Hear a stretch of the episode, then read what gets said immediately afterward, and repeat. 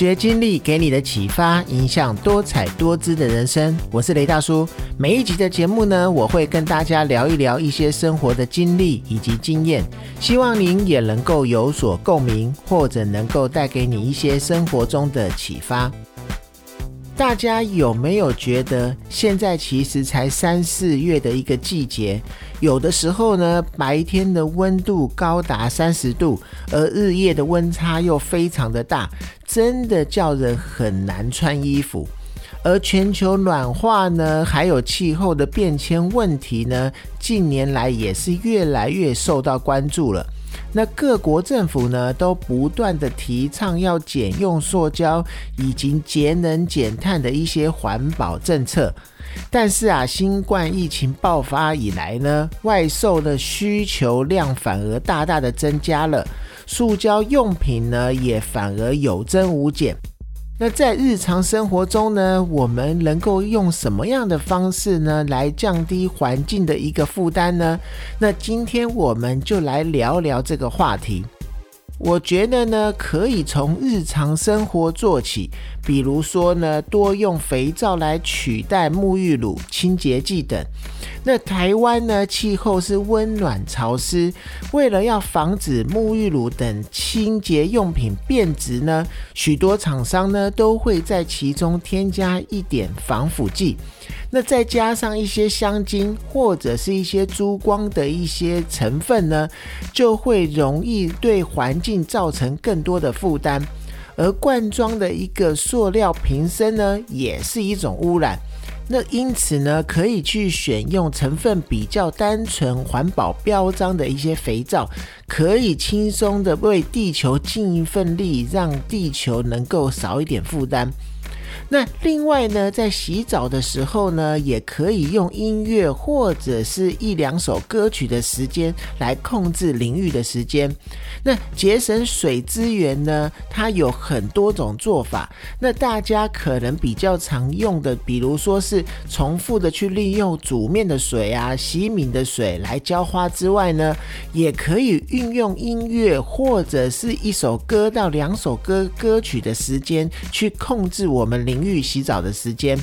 那选两首自己比较喜欢的歌，它这样子你确定长度了之后呢，在洗澡的时候放出来，借此可以去控制淋浴的一个时间。那当然呢，如果你喜欢的话，还可以听歌跟着唱，除了可以节省水之外呢，也可以让自己的心情放松。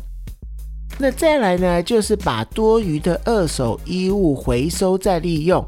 那现在现代人的购衣模式都是属于快时尚的，那厂商迅速生产了很多时尚但是廉价的衣物，那民众购入以后呢，因为服装品质当然没有非常的好，或者是当款式比较过气的时候，就不会想要再穿了，就会想要再购入一批新的服饰。那这样子大量弃置的衣物，它焚烧之后也会造成空气的污染，让穿衣服反而成为一个破坏生态的一个凶手了。那我们呢，可以改去买一些品质比较优良的，或者是使用环保材质的衣服，可以穿的久一点，当然就可以少买一点。那在这个同时呢，也可以去买入一些二手衣，或者是把自己不穿的衣服卖出去，甚至是捐赠给需要的人，来保护自己的荷包，也保护地球。那再来呢？从外送就去开始减少用塑胶的一个使用。那在外送越来越普及的这个时候呢，要如何能够达到少用塑胶的一个目标呢？其实啊，有一些厂商他们推出了所谓的循环容器的这个服务，它与外送平台或者是地方政府合作，然后希望可以去达到减少用塑胶的一个目的。虽然呢，在执行上面是真的有一些不方便，但是确实是可以为环保尽一份力。那除此之外呢，外送平台呢也有不少的店家可以去勾选是否索取免洗餐具，这样你就可以减少去使用这些免洗餐具，为地球去尽一份力了。还有呢，就是要多吃本地，还有一些少包装的一些蔬果食材。那购买蔬果食材的时候呢，尽量去挑选当季的本地的一个食材。不仅是能够更好吃，而且可以减少碳足迹。那尽量不要去挑选一些包装过度的一些商品。那外出的时候，当然如果可以，就自己携带环保袋，就可以不要跟商家去要塑胶袋，或者是购买塑胶袋。那简单的一些方式就可以让自己更健康，当然也可以顺便做环保。还有呢，我们要去使用电热水壶来代替瓦斯烧水，就可以去减少一些能源的消耗了。或者是我们减少洗碗的一个用水量，可以先用一些热水呢，将油腻的部分先泡开，这样子在洗碗的时候就可以少用一点水，也可以少用一点清洁剂。我们也可以在日常生活中呢，定期去检查我们的冰箱。如果啊，冰箱里面很空，我们就可以放一点东西进去，或者是放一瓶水进去，让冰箱去做一个温度的调整，以免消耗过多的一个功率。还有呢，在我们采买的时候呢，大量的去购买我们常备的一个食材，比如说呢，去购买比较大包装的米啦，去购买比较大包装的面食啊，所要吃的一些食物等等，都可以去减少垃圾的一个产生。那在买肉品的时候呢，也尽量去选择没有污染的肉类。尽可能去了解肉类在生产的环境跟生产的一个过程，选择比较高品质而没有污染的一个肉品去使用，都是对环境很好的。还有呢，就是常常利用周末的时间，可以在周末的时间制作一些平日可以吃的一些东西，也想好下一个礼拜的一些菜单，就可以有效有运用的去使用一些食材，更可以吃得更健康，也可以省钱。还有呢，就是在我们料理的时候呢，去善用锅盖。在烹饪的时候呢，我们可以善用我们的锅盖，因此呢，可以把热呢锁在锅里面，不但是可以加快料理的速度，也可以减少大概三到四倍的瓦斯或者是电力的一个消耗。我们更要去支持农民，尤其是有机的农民。那购买一些有机农民的一些产品，就可以减少大量的一个农药的产生或者是使用，去减少我们土地的一个负担。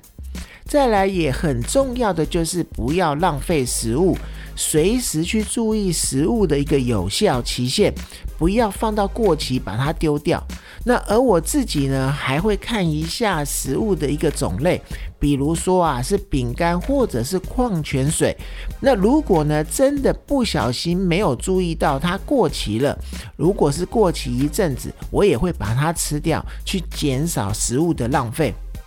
还有啊，在日常生活呢，也可以买一些当季的花来装饰自己的生活。当你需要买花的时候呢，不仅要注意季节，也尽量买无农药的一些产品，这样子也可以帮我们的环保尽一份力，又可以让我们家感觉很清新、很漂亮。还有呢，永远都要记得去检查浴室或者是厨房有没有漏水。每一次用完水呢，都要检查一下。一旦漏水的话呢，不知不觉就会增加很多的水用量。那浪费水，当然也会伤我们的荷包。在做垃圾分类的时候呢，也要注意把一些垃圾分类做好，容器跟一些纸类把它都分类好，对我们环境也是可以减少很多的负担。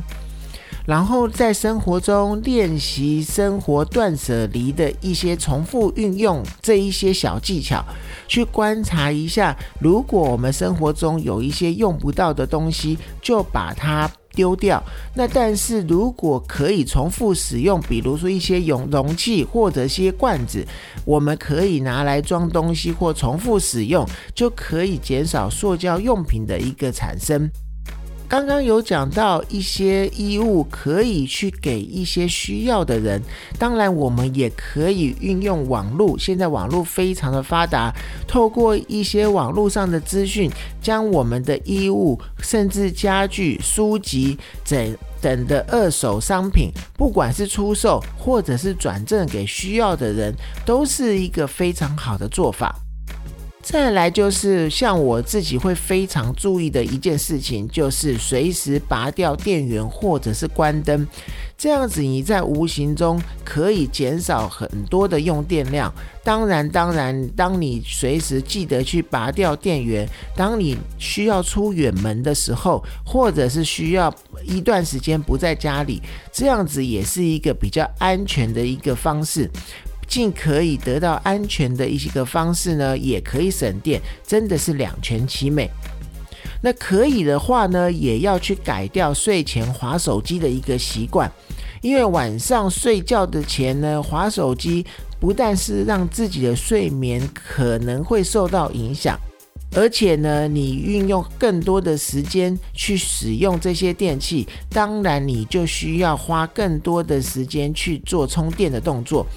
然后呢，当你晚上要睡觉的时候，也可以把家中的 WiFi 或者是行动数据去关掉，这样子不但可以去改善你的睡眠品质，当场你也可以省下一些电费。